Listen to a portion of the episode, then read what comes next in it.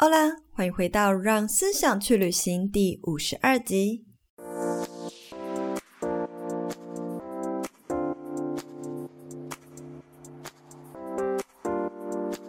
身为斜杠创业家、内容创作者的你，一定常常有这样的困扰：想要在下班时间额外拓展副业、新增斜杠收入，却因为想要做的事情太多，导致时间管理失序。今天这集呢，我们邀请到了拥有近十六万订阅的 YouTuber Jasmine。从她的频道 Jazz Talk，我们就看得出来，她是一位很懂得有条理的过质感生活的女孩。那今天 Jazz 她要来和我们聊聊，拥有高学历且曾经在上海爱迪达担任 PM 的她，为什么最终选择放弃这么好的工作，开始全职创作之外，也会和创作者们分享，身为忙碌的 YouTuber。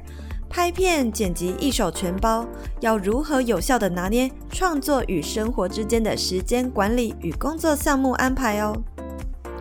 如果你是第一次收听这个节目，欢迎追踪我的 Instagram，了解更多不一样的人生观点。S 点 Style 点 Cycle，S 点 Style 点 Cycle，或者是学习更多社群行销个人品牌，也可以追踪 S 风格社群工作室的 IG。谢谢你的追踪，那我们就开始进入今天的话题吧。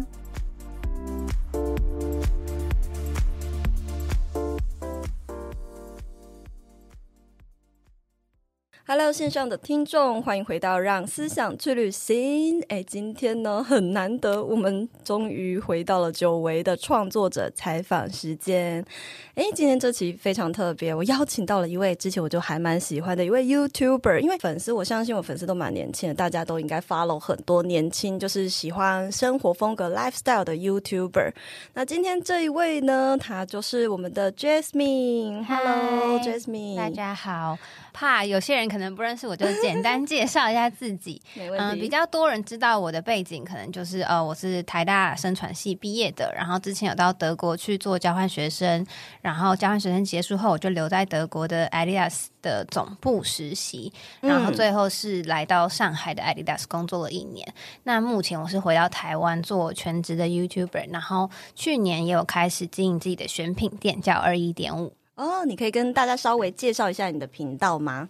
啊，我的频道主要是在分享生活跟美妆啊，以前美妆比较多，嗯、现在是以生活，然后还有子弹笔记为主。因为我自己是一个算是写手账的人，我就是因为这些影片认识你的。对对对对对，就还蛮喜欢写手账，所以后来就也有固定把它拍出来这样子。嗯、我要跟大家分享一下我跟 Jazz 的那个缘分超级微妙，就是我当初看到你的子弹笔记呢，好像我依稀印象中我好像人在国外。然后那个时候我就突然很想要学，就是那个子弹笔记要怎么做，就去搜寻，就看到你的影片。后来呢，我就还是一般的上班族嘛，但是我自己开始经营 Instagram 之后，有一天 Jess 就突然私讯我，哎，所以你在那之前就知道我了？我在那之前就知道你了，哦哦、我不是那之后才去搜寻你的东西。哦、对，你要不要跟大家说一下，你为什么会突然？咨询的时候，因为我就是刚去年刚离职变成全职创作者的时候，嗯、我就听了非常多有关自由业啊等等这种主题的 podcast，、哦 okay、然后就刚好听到 S 边有上，应该是 Zoe 的吗？啊，不是 Zoe，好像是那个 Janet 的吧？呃，Janet 的。Podcast，然后后来我就去看了他的网站，就有社群顾问的服务，然后时候就对这个非常好奇，oh. 因为那时候刚 转正职的 YouTuber，嗯嗯、听完他 Podcast 加看了他的网站，然后觉得嗯受益良多，然后就私讯他，就告诉他我觉得这东西很棒。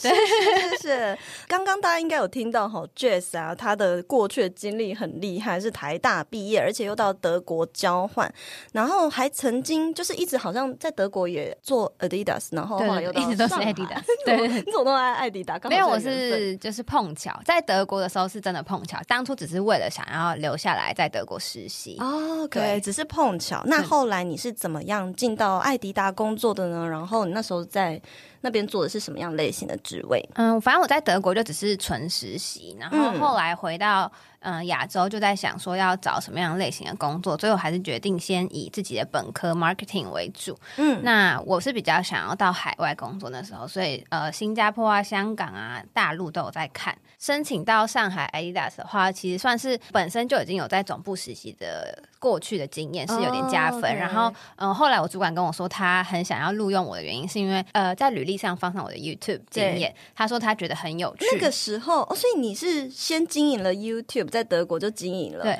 然后到上海的时候，呃，差不多那时候就已经上海就已经第二还第三第二年了吧？哦、第三年，对，对对对对对对。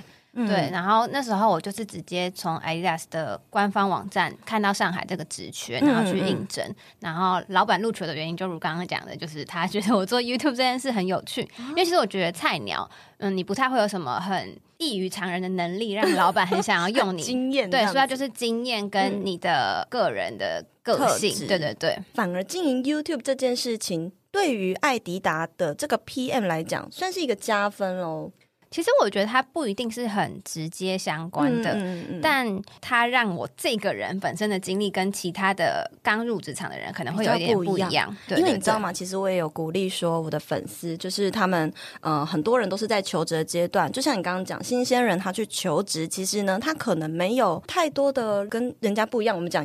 行销术语 USP 好了，嗯、只是他没有什么太多特殊的卖点，嗯，我都会鼓励他们去经营自己的个人品牌，让人家就是可以一眼明了你自己的生活风格。嗯、但我以为说是只有可能欧美的职场，嗯、他们可能对这个会比较加分，想不到上海也是，嗯，也接受这件事哎、欸。我觉得一是因为我在的公司也算是比较大型的企业，对、嗯。然后二就是我的部门，因为大型企业其实里面有分，你是比较 localized 的部门，还是你还是比较国际化的。我们部门就算是还蛮国际化，所以我觉得我也算很幸运。就我的老板他是比较 open minded，他不会，哦、因为很多老板会介意你有副业，对。嗯、但是我我的部门的老板不会。蛮好的耶，所以还是看人啊。对对对，看人。对，哎，其实听起来，那你这样回想起来，你在那边做多久？喜欢这个工作吗？嗯，我在那边是做 product marketing，就产品行销，嗯、然后是做助理的工作，在那边做了一年左右。然后我个人是还蛮喜欢这份工作，就觉得它很有趣。它这份工作内容简单介绍，它就是你们在市面上看到 Adidas 的产品都是从我们这个部门出来。那但这个部门有就是在全球有大概五六个 office，然后我们是、哦、我们是位在上海的，然后掌管这个亚太区的一些销售，对对对，这样那蛮好玩的感觉，就可以碰到很多就是设计面对对对对产品面的东西，对，就会蛮有成就感，因为毕竟 Adidas 是一个大品牌，然后你可以。掌握到这品牌出来的产品要设计成什么样子？而且其实这样也算同产业，就我们都算是在时尚产业耶。对、啊，算 是啊，算啊，服装时尚产业。对啊，对啊。像这样说起来，其实艾迪达这么大的品牌，我也有朋友在台湾的艾迪达工作。嗯、这么大的品牌，我觉得都是新鲜人或者是很多人梦寐以求的工作。你为什么会想要离开那里呢？嗯。其实我当初也非常纠结，就像你讲的，这是一个大家都觉得很光鲜亮丽，对对对，尤其是我坐到位置还是蛮前端，就可以掌握到很品牌形象的东西。嗯、对，那当时候是因为我觉得做了一年，那在这个工作的内容其实是一年，它里面会有两个算是循环吧，等于说其实我做一年，哦、但是我这份工作已经跑了两 round 了，哦、然后我就觉得，嗯，我想要再更拓展自己的。不同的领域的能力，嗯，对，然后当下是有两个选择，一个是留下来，然后继续做同样的工作，然后再等等看有没有机会碰到其他的产品类别，嗯，对，那另一个就是直接离开，去尝试我内心当时候想要做的事情，就是想要在追寻更多不一样的尝试、不一样的挑战的那种感觉。是想要尝试新东西，那是在同一个工作尝试新东西，或是在不同的领域尝试都可以。可是当下我是不想要等的，嗯、因为老板也很明确告诉我说，如果我留下来。必须再绕个弯，就是要等一等，看有没有别的机会，才能碰到其他的。但当下评估是不能够接受的，就是我当下是觉得，既然我现在想要尝试，我就下去做。然后，即便未来我真的有一天觉得好，我尝试这个结果是我不要的，我想要回来做这个，我大不了就再回来申请这个类别的工作就好。因为我讲职涯的嘛，嗯、然后就有很多学生啊或粉丝啊，他们都会跟我说，他其实内心真的很想要去换个领域去发展，可是因为现在。这份工作也没有什么不好，他就舍不得去辞职。在这个提起勇气你的过程中，你都没有任何一一丝挣扎，这样子。我其实非常挣扎，哦、说实话，这应该算是我从小到大挣扎最久的一个决定。那你是怎么样刺激自己去跟老板提离职？就是说，哎、欸，拿针刺自己。我当时候其实也算一直被 push，因为当时候刚好组织有点变动，所以嗯，我有一个可以转正职的机会，oh, okay. 所以老板就一直问说，你要转正吗？你要转正吗？你要转正吗？所以我一直被 push 说，我到底要不要接这工作？我到底要不要接这个工作？对，所以当时候我就看了很多书、很多文章，然后很多职涯规划类的嗯，嗯建议等等的，然后最后被触发，其实是我我看了一个影片，然后他就是说，请你把你的人生、你的生命，假设你活到八十岁好了，嗯、你就把它画成八十个格子，然后像我现在。当时我是二十二十五、二十六左右，你就把已经过去的把它画掉，然后就剩下大概四分之一，对，大概剩四分之一的格子。然后你年老时候也不会工作嘛，所以你也把你最后二十年画掉，嗯、那你就剩这些。你剩这些，你想要去做一个，你觉得嗯。好像可以继续做做但也没有真的很想做，还是你想要去试试看你内心觉得我真的很想做的工作，所以我最后是想说啊，反正就去嘛，大不了就再回来。对，哎、欸，我的天哪，哎、欸，就是把你自己整个人生视觉化、欸，嗯，你说八十个格子涂掉二十六个，真的剩很少、欸。因为其实你用想的，你会觉得哦，反正你再多做一两年也没什么嘛。可是你用看的，就是说，哎、欸，我真的只剩这些格子了，难 道我的老 天哪的那种感觉？对，嗯，那我们知道说，哎、欸，刚刚听到你。就是一边工作，然后一边实习，就开始做这个 YouTuber。我们都知道 Jasmine 她厉害的，就是很会做时间规划、时间管理啊。所以，我们今天这集呢，大家呃要期待一下，在后面后半段部分，Jasmine 也会多多分享说，哎，在。当创作者经营自己的平台要怎么样同时规划？然后身为斜杠人，当时你是怎么样做？不过在这之前呢，想要先了解一下，当时你是怎么样开始你的第一支 YouTube 影片呢？哦，当时候其实呃，我是在二零一七年四月，嗯，在德国。呃，那时候待了大概几个礼拜之后，开始决定要拍第一支。但其实在我出国之前，我就已经非常想拍。那时候我人在台湾，哦、然后就看了很多美妆影片，我就觉得说，嗯，那时候我超爱买美妆的，然后我就超想拍。可是想超想拍，是因为。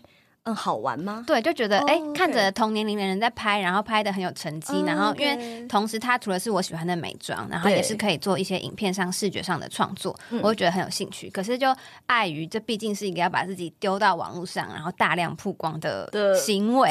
然后一开始你根本就没什么名名气的时候，你会很害怕同才的眼光，所以我就一直没有动作。然后直到我人到了德国，你知道身边的人都不认识我，没人，没人听得懂中文，我只要在这边拍，然后我只需要把它丢到。网上，那朋友之间他们在荧幕背后怎么想，就完全我感受不到，对对对，所以我才那时候开始拍，然后也同时是记录自己在国外交换的生活，对。嗯也蛮好的耶，所以其实当初的起心动念也很简单，只是为了想要呃分享，然后记录自己的生活。对，刚刚有讲到，就是我是因为子弹日记然后认识 Jess 的，嗯，所以我自己其实蛮感觉得出来，你自己是一个非常善于规划的女孩。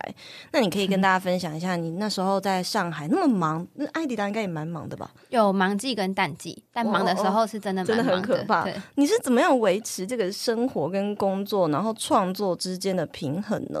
那当时候就是一到五周间的话，就好好做好公司的工作。那有时候可能因为忙季会需要加班啊，或是因为你是菜鸟，有很多要自己多多学习的地方，嗯、这时候你就必须把周间的时间都留给工作为主。周末的话就是拍片、剪片这样。那周间，如果你说 YouTube 的工作可以分担什么，就是可能回个 email，或是有一些你剪的差不多想要细修的，的对对对对对，比较小的东西可以在周间稍微做一点点，做一点点累积起来。嗯，嗯，嗯哇，那我觉得你很厉害，因为我好多学生他们可能同时就是一定是上班族，嗯，下班呢又在经营自己的平台，嗯，大多数的人呢、啊、都是那种九点十点在私讯我，请我帮他看东西，我就觉得哇，这些人真的是很拼。你当时没有说也是差不多。像这样吗？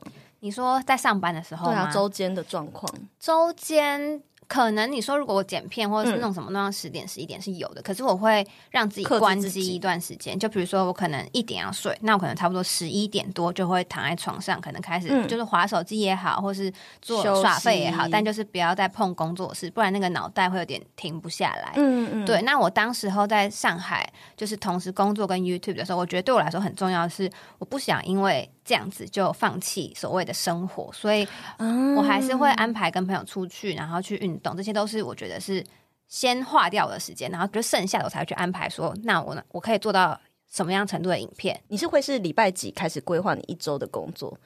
从礼拜天规划隔周，然后你可能会先把朋友的约先留下来。但是我也不会约太多，就是自己要自己要比例有有拿捏这样子，然后再规划一部分的 me time 时间，就是你可能睡前的小小的时间。嗯，接下来呢，才周间有多余时间再去做工作，假日就是专心创作。大原则是这样，就是周间上班，周末创作，然后周间的多余时间会安排给朋友多的。再去做 YouTube，可是就是这是大原则。比如说有时候刚好接了合作，然后那个比较急，那可能就必须牺牲掉这次周间的休闲时间。我这边听到一个重点，就是给创作者们参考，就是你自己在安排时间很重要。是 Jasmine 他会有一个自己的大原则，对，你的原则一定要拿捏好，不要说哎，我现在突然想到做什么，我就被牵着去走，嗯、然后突然有人约你，好啊好啊，我也去，嗯、然后搞得自己晕头转向。对，有时候我逼自己去赴约每一个场合，嗯、然后去做到每一件外在的事情。可是导致我自己内心很累，哦、我没有时间休息跟复原，回归到内心也是非常重要的。咦，我刚刚突然想到一个很好奇的是，因为你在国外就有开始拍 vlog 了吗？国外其实反而比较少哦。对，在上海有吧？也有，也有，可是真的都是偏少。其实这一点是我。既不后悔，也有点后悔的。我不后悔的部分是因为我自己觉得我以前还没有很会拿捏拍 vlog 的那个程度，嗯嗯嗯，就是毕竟你拍影片会一定程度干涉到你真实的生活，所以我以前不是很喜欢拍 vlog。我觉得它会影响到我跟别的朋友。吃饭，突然有一个相机在旁边，而且拍过的人就知道，你一拍，你本来觉得哦，我就随便记录，可是你当你真的开拍，你就觉得说，哎、欸，我这个也不想错过，那个也不想错过，就变得 你好像是以录影为为生。那现在你会有这个感觉？现在就不会，因为我后来就拿捏到说，哦，原来 vlog 不一定是要哦，你从头记录到尾，你也许只要记录掉比较深刻的片段就好。嗯，对，就拿捏到那个尺度，就比较不会说让它干涉我的生活太多。哦，这个部分我真的蛮想要多问一点的，因为你知道吗？我其实曾几何时也想拍过 vlog，但是呢，我发现一个难处是，我每次做。事情哎，做完就发现啊，刚刚那应该要拍的。你是怎么养成习惯？就是我今天一起来就。知道说我就在房间在家里架摄影机，还是你是事先规划好说，我今天做这件事情是 for vlog，但是有一些事情它不是 for vlog，是有切割开，哦、有规划过这样。我不会特别去为了 vlog 做什么事情，嗯、但是如果我今天有比较特别的活动，嗯、我会想说，那这个我要记录下来。就我前一天就知道我这个有活动了嘛，我觉得在我的行程上面标说这个可以 vlog。所以你还是以自己真正想要过的生活为主，然后顺便记录吧。对对对对对对对。哎，那这样子会不会很担心说，如果这一个礼拜啊是都没事，会就是就像我之前也有跟你 私底下聊过，说我前阵子在照顾狗狗嘛，生活就比较空洞。嗯、那那时候我觉得就是适度的放过自己，就觉得说我当时候也有想说，哎、欸，我是不是要刻意去做什么活动？可是我内心就真的没有心情做，也不想为了拍影片去做。那真的就放过自己，就是不要想影片。你已经心情不是很好，然后又身心交瘁的感觉。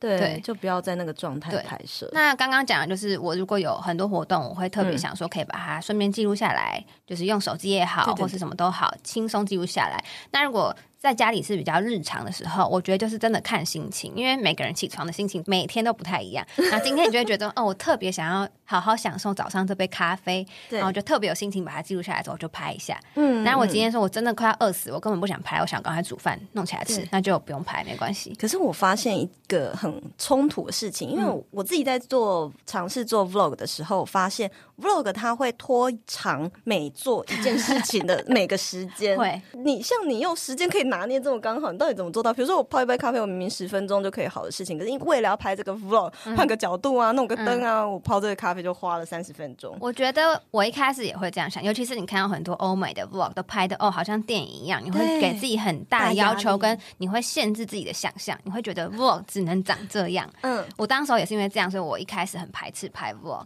对，但后来我就觉得就是放宽心，我就只是把相机放在那记录我本来在做的事。所以其实我会延长一点，是因为你就还是得。多花个一两一两分钟，但是不会说哦，你这杯咖啡我要。这边角度一个，那边角度一个，然后这边一个，那边我不会了，我就是比较随意的拍。对，因为欧美的真的都搞得很厉害哎。我觉得就是不要强迫自己，因为有些他们可能是热衷于拍那一种影片，可是我觉得如果拍那种影片会降低降低我拍 vlog 的欲望，那我就觉得这样不要，我就是轻松记录。对，哦哎，而且我觉得你很好，就是你很自然，你怎么都不会想说我要画好再拍，或者是说就是很敢，就是 Kelly 也是，就是很敢，就是啊，真实的样貌呈现在大家面前。我觉得就是。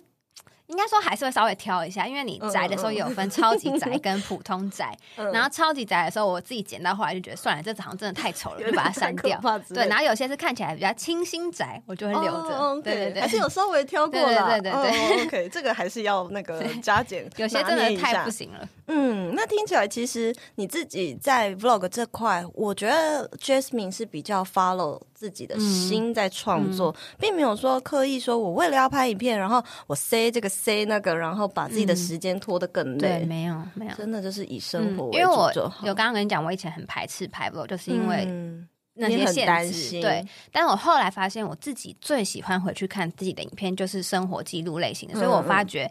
我应该要找到一个平衡点，平衡点，那这就是我的平衡点，不要塞那么多，然后又轻松记录，我就又有可以我喜欢看影片可以回顾，然后又不会排的很累。对，哎，你会发现你就是连做创作这件事情，还有时间拿捏这件事情，都有自己的大原则。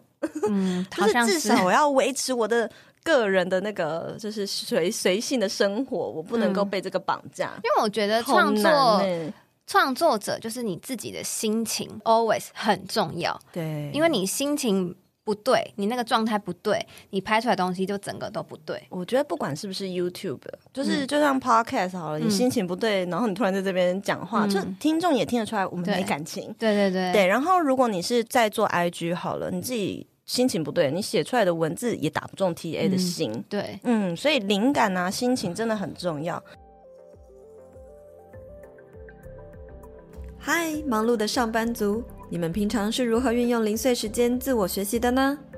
和你分享，S 边我最近也慢慢养成聆听有声书的习惯了。近期我正在听《跨国 HR 的职场晋升手册》这本有声书，这是一位国际人力专家，他透过声音的方式教大家如何了解自己的核心竞争力、职业规划的一本好书哦。我认为它的内容很适合想要转职或者是刚毕业的新鲜人们来听听。现在只要用手机下载喜马拉雅这个 app，并点击资讯栏链接，输入 S 边的专属折扣码 I N E S 二零二一 I N E S 二零二一，即可立即兑换免费三十天有声书线上课程，无限畅听。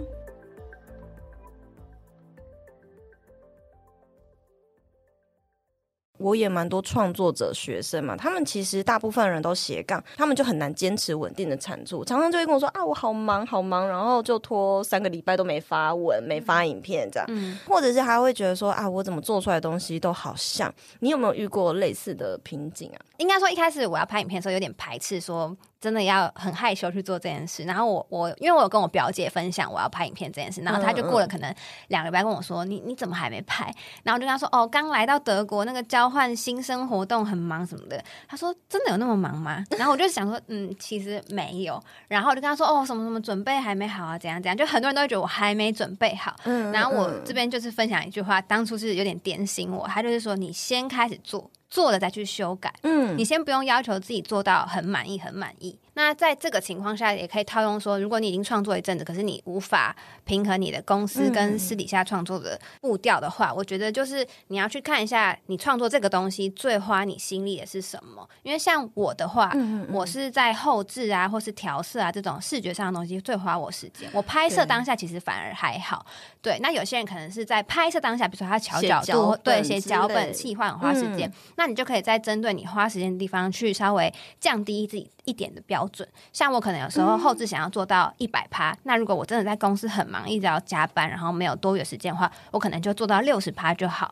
其他的创作者也可以参考 Jasmine 的方式，就是把自己的创作流程自己写出来嘛，然后去一个一个去检视，说其中哪一个占了你最大的时间。对，比如说 IG 可能做图，对，那你你要求自己一百分，其实粉丝搞不好也不一定有感觉到那十分的差。对对对对，没错，真的真的很多事情是你自己在纠结。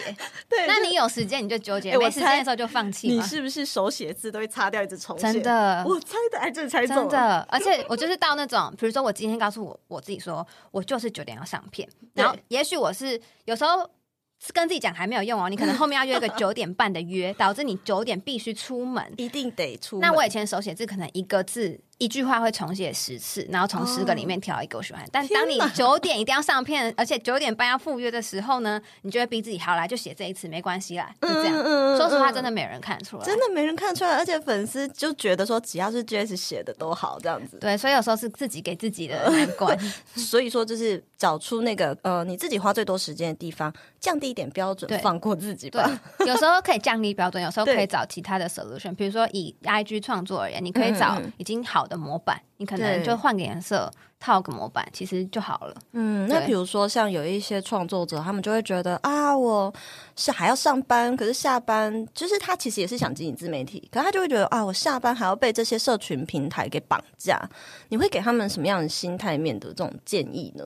我觉得可以先找到你自己。最需要的是什么？比如说你进社群，你会觉得被绑架，嗯、那你是不是需要一个 me time？那你就告诉自己说，我就是在下班八点到九点这段时间把这个文章做出来，我专心做，不要滑手机，不要做其他事。九点一到，我就去看电视，我就去看书，嗯、就给自己一个糖果吃。你做完一件事，给自己一件糖果吃。奖励机制。对对对，我比较不会到。这么讨厌，比如说社群经营这件事，oh, 但是我觉得会有一个低潮期，嗯，那可能就是要自己找出方法去放松。像我可能就是我就是宁愿我两个礼拜不要上片，但是我要把自己状态调整好。对，那我再出了做出来的影片，我就觉得 OK。对你而言呢、啊，就是你可以做 YouTube 这样五年了吗？还是更久、啊？一七年八九十十一四年。哦，四年，你可以坚持做这么久的原因跟那个热情的燃料是来自于什么？我觉得很大一部分是我蛮喜欢创作影片这件事，就不一定是。你不会觉得剪影片很烦吗？我觉得剪出剪很烦，就是要把自己的三个小时的废话剪到十分钟，这件事很烦。可是十分钟剪好以后，到把它做后置美编那些，是我还蛮享受的。对，哇，好特别哦。对，我也觉得有点怪，嗯、因为大多数 YouTuber 就会想要把这个东西交出去。嗯、你应该开始慢慢有在做这件事情。我就是在尝试 尝试中努力。对对对，因为 Jasmine 有跟我分享说，他已经找了三个剪辑师，对对对，然后一直退货。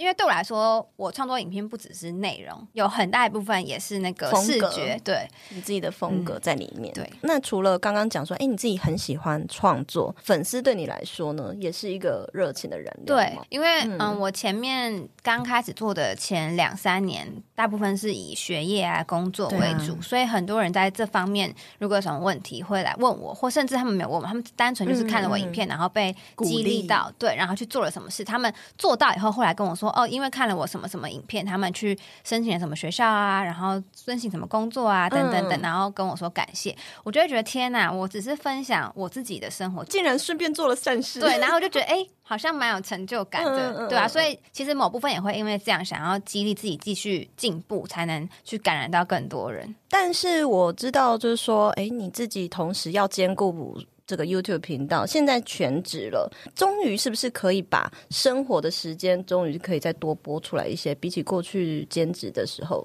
对，我觉得现在就是从有上班到没上班，然后到因为刚开始兼职，你生活会一团乱，然后 从一团乱到现在慢慢整理出要怎么拿捏工作跟生活的切割以后，我觉得现在我比较找到自己的步调，说怎么去安排自己。工作以外的时间，嗯、然后去做自己真的想要充实自己的事情。嗯，对，因为我自己在看你的 vlog 的影片啊，就像你现在全职比较能够拍 vlog，我就会发现说，哎，你的生活风格真的是蛮跟别人不太一样，就很有质感呢。哦，真的吗？对呀、啊，连那个影片也的色调都是我觉得很喜欢，很有质感，哦、就感觉你还蛮会在乎说，哎，生活中的一些小小的细节，要把自己照顾的很周到。你要不要跟大家分享一下？你觉得真正一种嗯有质感的生活风格会是什么样子呢？嗯，我觉得就是每个人。都会有自己的质感生活的标准，就每个人会不太一样，要看你重视什么。因为我知道有些人他是真的工作狂，嗯、他如果不把工作做到超级极致，不把一天二十小时可能有三分之二时间在工作，他会浑身不舒服，就痒。对，然后有些人他是他不追求这些，嗯、然后他就喜欢隐身在山林中啊，然后每天跟大自然唱歌为伍这样子。对对对，因为其实我以前是属于那种，我觉得每个人应该都要很积极追求自己的人生，然后你这种不追求的人，是不是就是不太对？对，直到有一天我看了，其实我是看了吴斐丽，他发了一篇文，他就说，为什么一定要那样子积极营的才是积极的人生，才是对的人生？对他喜欢这样生活，有何不可？然后就觉得对啊，其实每个人都有自己适合步对自己的步调，自己喜欢的生活方式。那我觉得我是介于中间，就是我不能没有工作，我不能真的完全隐身在山林中，但是我也是很需要脱离生活的那部分的自己。对对，因为毕竟就像你说，我觉得很对耶，就是只感生活，它是一个主观的定义，它不是一个客观的东西。对对对对对，对，就是没有一个标准答案。嗯，你刚刚讲那个，我就超有感了，因为我以前就是也是积极追求人生的成就干嘛的，就像我书里面写的，就是一直在追求更好、更好、更好的工作。嗯、但是我觉得成为创作者之后，最终都会回归到自己的内心。对，真的、嗯。我看你影片，你也开始在尝试冥想。对啊，我今天也有冥想，有什么新的心得吗？有，自己觉得？我觉得我今天好像就又更进入状况，就我觉得我还没有到真的可以。有什么那种灵性，或是那种真的体悟到什么？嗯、但是我觉得 今天就是一个感觉，就是我有更进入那个冥想心流的感觉。对对对。哎，那你觉得在这个尝试冥想的过程中，对你的创作有没有什么帮助啊？我觉得不一定是对我的创作那么直接，但是是对于我整理自己的思绪就会。有时候你会真的很多事情突然砸进你的脑袋，嗯、就好像一个爆炸的宇宙在你的脑袋里面狂转。对，然后我觉得冥想这段时间是可以让它慢慢沉淀、沉淀、沉淀下来。嗯，对，因为我们在创作的人，就是我们靠社群吃饭，嗯、其实呢，就是每天都在接受很庞大的资讯。对，那你自己在看这些的时候，不会觉得脑袋爆炸？会不会？会。所以其实我个人是把手机很多的通知关掉，哦、就是我是要看的时候，我再自己去找。对，但是好厉害，我真的觉得好佩服你哦。然后像很多人都会觉得讯息回很慢，就是因为我把通知都关掉。嗯、然后比如说你跟我约什么时间，我会觉得那等到我回家，我有笔记本的时候，我再打点开你讯息跟你约。哇，我完全不行，我就会一直点那个 Line 啊，打开啊，点那个 I I G 的讯息 打开啊，看一下啊，没有刷一下，就是我有一种工作焦虑症，你知道吗？我反而是如果我一直点开讯息，我会焦虑，我会觉得我一直在处理、嗯。别人的东西就是一直在，或是说我要一直看我的时间，一直安排我的时间。嗯、我喜欢就是好，现在此时此刻我要来安排我的时间了，我就坐在电脑前，哦、把我的行事历都打开，然后把要约的人都约一约，约一约。你是看当下心情而定，还是其实你早就规划好说，说我就是在这段时间几点到几点才要回讯息？我不会说哦，我没有规定说哦，我就是今天九点十点回是。我就是看当天，我现在哦，现在有空坐在书桌前了，我才约。但比如说我现在正在搭公车，嗯、然后突然有一两个讯息说，哎，我们可不可以约什么什么时候？这个我就会，我通常是不会点开，因为我觉得点开我就会忘记回，所以我就不点开。然后等到我回到家，哦、然后我打开我的本子，我再。克制自己，捏一下自己的手，不可以点开。对，然后或是说像我有时候，因为我两个地方跑来跑去住嘛，有时候本子不会跟着我，我可能就会跟那个人说，哎、嗯，我明天回到台北，我有本子，我再跟你约。这样，本子是指我的那个子弹笔记。你是真的会使用那个纸，对对对，纸画好看的。对，我是真的会用。对，而且我喜欢用写的，所以我不会。我第一个约的时间是写在本子上，所以我手机里没有。好有趣。其实这也是有点困扰，就有时候要临时要约会，不知道自己的时间。我觉得很厉害耶，因为我什么听到这里，我佩服的一件事情是你真的把这个原则踩得很死，是不是跟你星座有关系啊？觉得？我也不知道哎，我觉得这是好是坏。就是对别人来说可能有点不方便，因为我讯息回的比较慢，啊，就是可以理解啊。对，就是反正有回就好了。嗯 嗯、对啊，对啊，有也没有拖累到别人就好，嗯。因为我之前刚开始全职的时候，会一直盯着自己的。那个 schedule 就是明明已经安排好了，嗯、可是你就是哪里不放心，就觉得哪里好像没做好，然后会一直盯，一直盯。我可以这样就盯着我的行事历，盯着一个小时、两个小时，嗯、然后就忽然觉得我不能就是 always 在安排自己的时间，嗯、就是我会太焦虑，我会觉得是不是哪里没有安排好，哪里没有做好。我就是把它一个时间专心弄好，好关起来，就是按照那个 schedule 走。所以对你来说，现在全职创作，保有自己的 me time 会不会很难呢、啊？刚开始非常难，就是非常非常难，嗯、因为刚开始你就是毫无头绪，你只知道说好，我现在全职的，我要这是完全是我自己的事业的，我要。嗯用尽全力投入，然后你有时候就是可能不小心用到十二点一点，然后也不知道自己在忙什么，就觉得好像永远都有东西要忙。对对对，永远都有东西要做，就这感觉。所以我后来就觉得我这样子，就我整个心情非常的杂乱，嗯，然后根本没办法好好的做事情，嗯、没有办法好好的跟自己对话。而且那时候你也还没有服饰的品牌，就是在做 YouTube，但是反而把自己的时间压榨得更满。对，而且重点就是。你仔细想想，就好像也没有正在忙什么，但是 但是你就是真的一直很忙，被绑架的感觉，对，被绑架了。哦那你你这样的情况大概持续多久？去年三四月的时候变全职，然后到、oh. 呃去年的十月开始有选品吧，所以这段时间都算是一个过渡期，对，一个过渡期。那大概差不多僵持了半年左右，嗯、才找到自己的步调，就是有比较起伏，就是有时候哎、欸、比较可以控制时间，有时候哎、欸、不太能，有时候可以哎又不太能。然后选品店来了以后，发觉哎。欸我整个时间都太混乱了，嗯嗯嗯、然后所以选品那时候第一次选品跟手账结束之后，我就告诉自己说，我好好的重整一下自己的步调。嗯，对，我很好奇啊，因为我知道 Jasmine 就是很坚持一定要保有 me time 的人嘛。嗯、听到这边，大家应该都很有感觉。嗯、那你有要不要不要举例一个，就是有没有三个，就是再忙也一定要呃在 me time 做的事情？呃，大概九点，因为我男朋友都会来找我吃饭，所以我们大概是九点九点半的时候他会离开，然后在那之后我就会赶快去洗澡。嗯，然后因为我差不多十二点一点左右睡，这样我就会有两个小时的时间，不论是耍废或是看书、看影集都可以。但就是这个时间我就不工作，就至少一定要做这三件事情，是让自己休闲的。对对对，就是提早去盥洗，然后提早进入那个准备睡觉的状态。好，然后第二个原则就是周末我不排工作，我周末就是好好的跟我的上班族朋友啊、男友、家人。但是你要拍 vlog 哎。哦哦，因为现在全职了，所以有没有周末也没差。嗯、拍 vlog 对我来说不会是一个很正式工作，就我周末拍的 vlog，因为只有八十分日常。对，我周我周末拍的 vlog 通常就是这个事情本来就会发生，我只是放了一台手机在旁边，顺便记录几个画面。Okay, 对，嗯、但比如说是呃很正式要讲话的影片啊，或什么那种，都是在周间拍。哦，我懂我懂，就是 vlog。那这个情况来讲，会不会对于嗯，就是朋友来说，会不会觉得很烦？应该说我的朋友还好，因为我朋友还算蛮爱上镜头的，哦、对，哦、对。但是像我跟我男朋友之间就需要协调一下，因为他是跟我时间相处最多的人。那等于如果我一直有相机放在旁边，是同步也干扰到他的真实生活。嗯、而且我男朋友不是一个很喜欢，他比较低调了，他没有喜欢一直大量曝光。我觉得每男生好像都这样，就是他如果不是这圈子的人，他比较难理解说，哎，干、欸、嘛一直拍，一直拍，一直拍？对对对对对。对所以我们就有沟通几次，然后现在算是达成一个平衡。嗯嗯。那你现在全职之后啊？在安排行事历上有没有比较不一样的地方？比如说，你会先规划自己的工作，还是你会先规划休闲？这时候你会怎么拿捏他们的比例？我其实呢，基本上就是把自己当做上班族一样，我就是一到五白天。Okay. 工作工作工作工作，然后晚上如果可以的话，尽量在大概七六七点之类就关机，哦、对，okay 然后去做自己训练自己像个普通上班。对对对对对。然后周末就像我刚刚讲，尽量不要工作，嗯、但这些都是所谓大原则，就是有时候真的你必须对会有突发，比如说这个厂商就是真的很急的给你改稿，对，或是你这支影片就是真的没剪不完，那你必须用晚上时间或周末时间，嗯、或是你真的没有时间拍片，你必须用周末时间去做，那这都是。突发状况，我觉得你们 YouTuber 压力好大哦，因为每个人都要那个哦，承诺粉丝就是礼拜 几几点一定要上片。我不承诺的，你不承诺吗？我以前有承诺过，但我后来觉得这样太制式化，哦、就是我变得有时候是为上而上。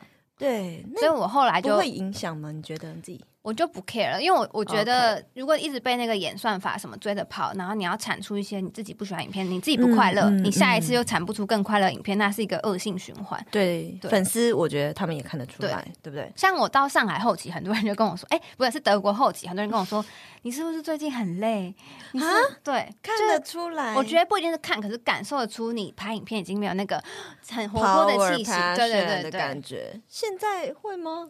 现在就不会。所以你看起来蛮慵懒的。对，我现在就是找到算是蛮适合自己的步调。对啊。对。那现在全职创作后，你自己觉得啦，这样子前后回想起来，最大的改变是什么呢？不管是实际的生活面啊，或是心境层面上。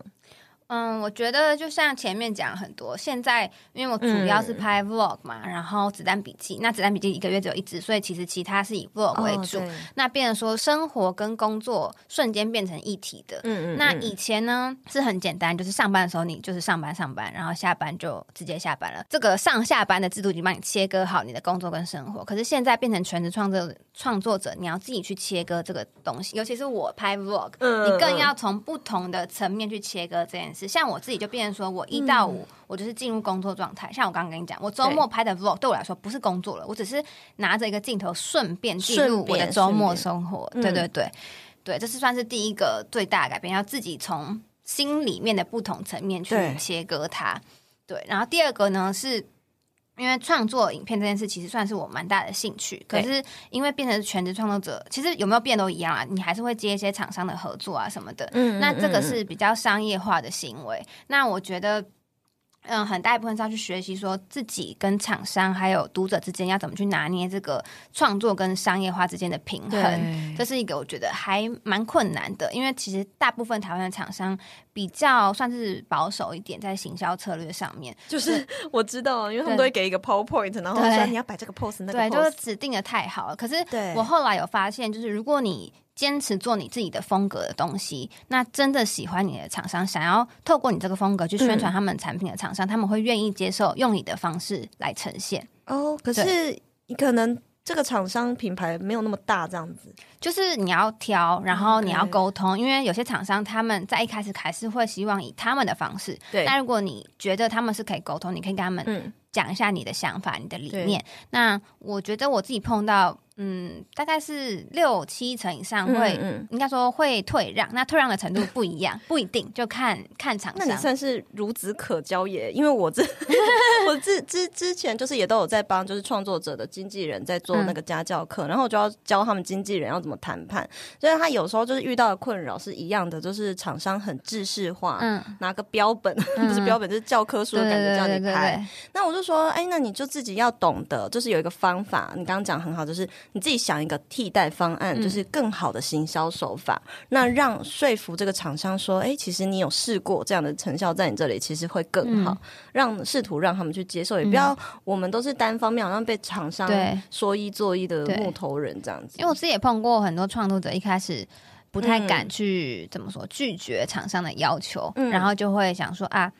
啊，厂商是付钱的啊，他是不是最大？我只能听他的啊。其实到后来，如果你不懂得为自己设立原则的话，你会完全失去你的风格，嗯，那你就变成众多就是那个印刷厂印出来的东西 其中一份而已。欸，真的耶，嗯，那你自己在。观察就是，如果你按照厂商的 tempo 来发文，有没有尝试过说，哎，也按照自己的风格来发叶配文？这两个，他对于粉丝的感觉有没有什么差异？还是其实你的粉丝都还蛮能接受任何一种风格，就是是那种摆拍照，他们也 OK？我觉得很明显啦，就是。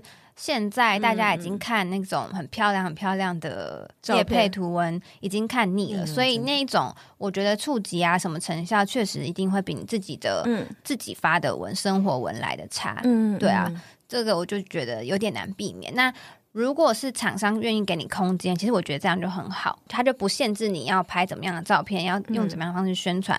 那这种通常呢？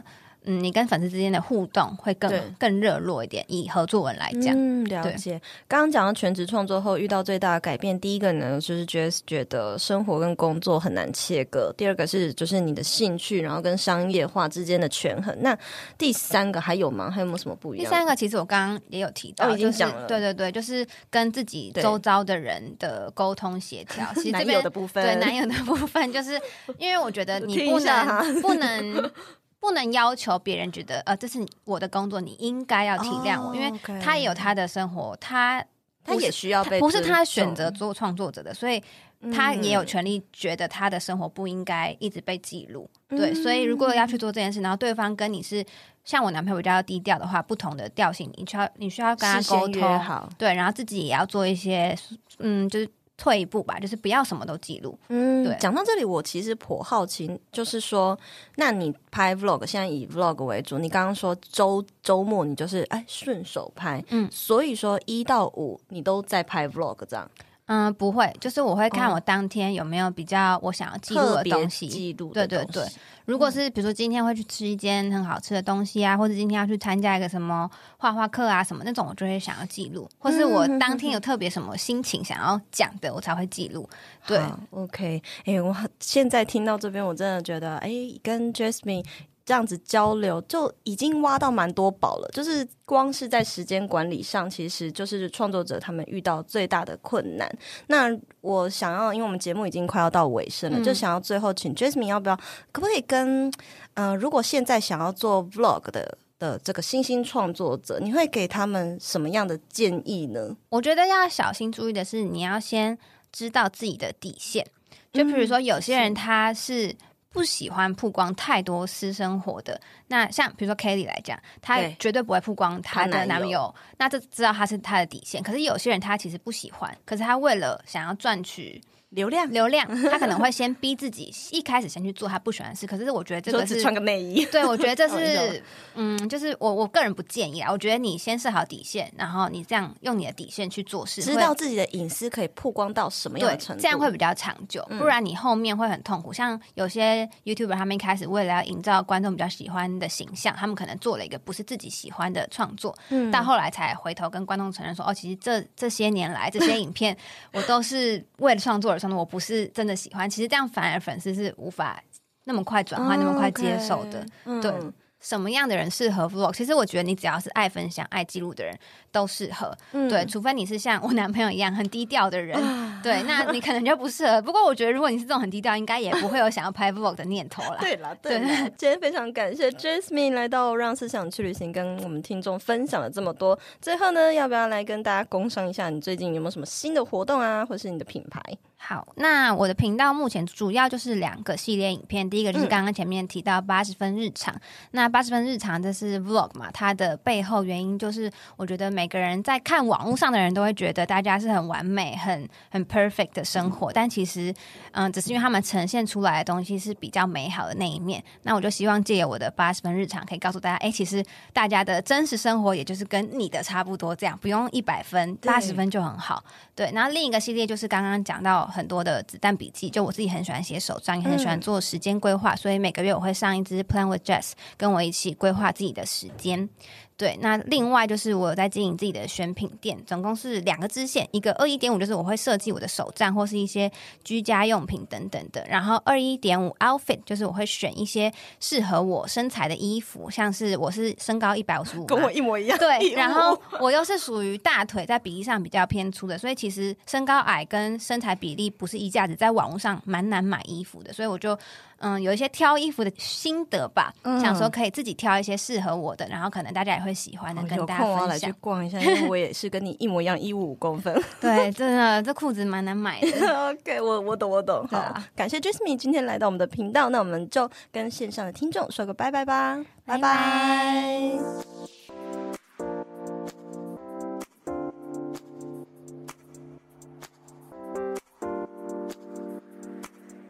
谢谢一直听完到最后的每一个你们，喜欢这类的内容，记得按下订阅追踪，都是支持我继续创作的动力来源哦。欢迎大家可以追踪我的 Instagram s 点 style 点 cycle，s 点 style 点 cycle，或是私讯我和我分享你对这集内容的观点和看法，我都会很乐意回复大家的哦。那我们就下一集见啦，拜拜。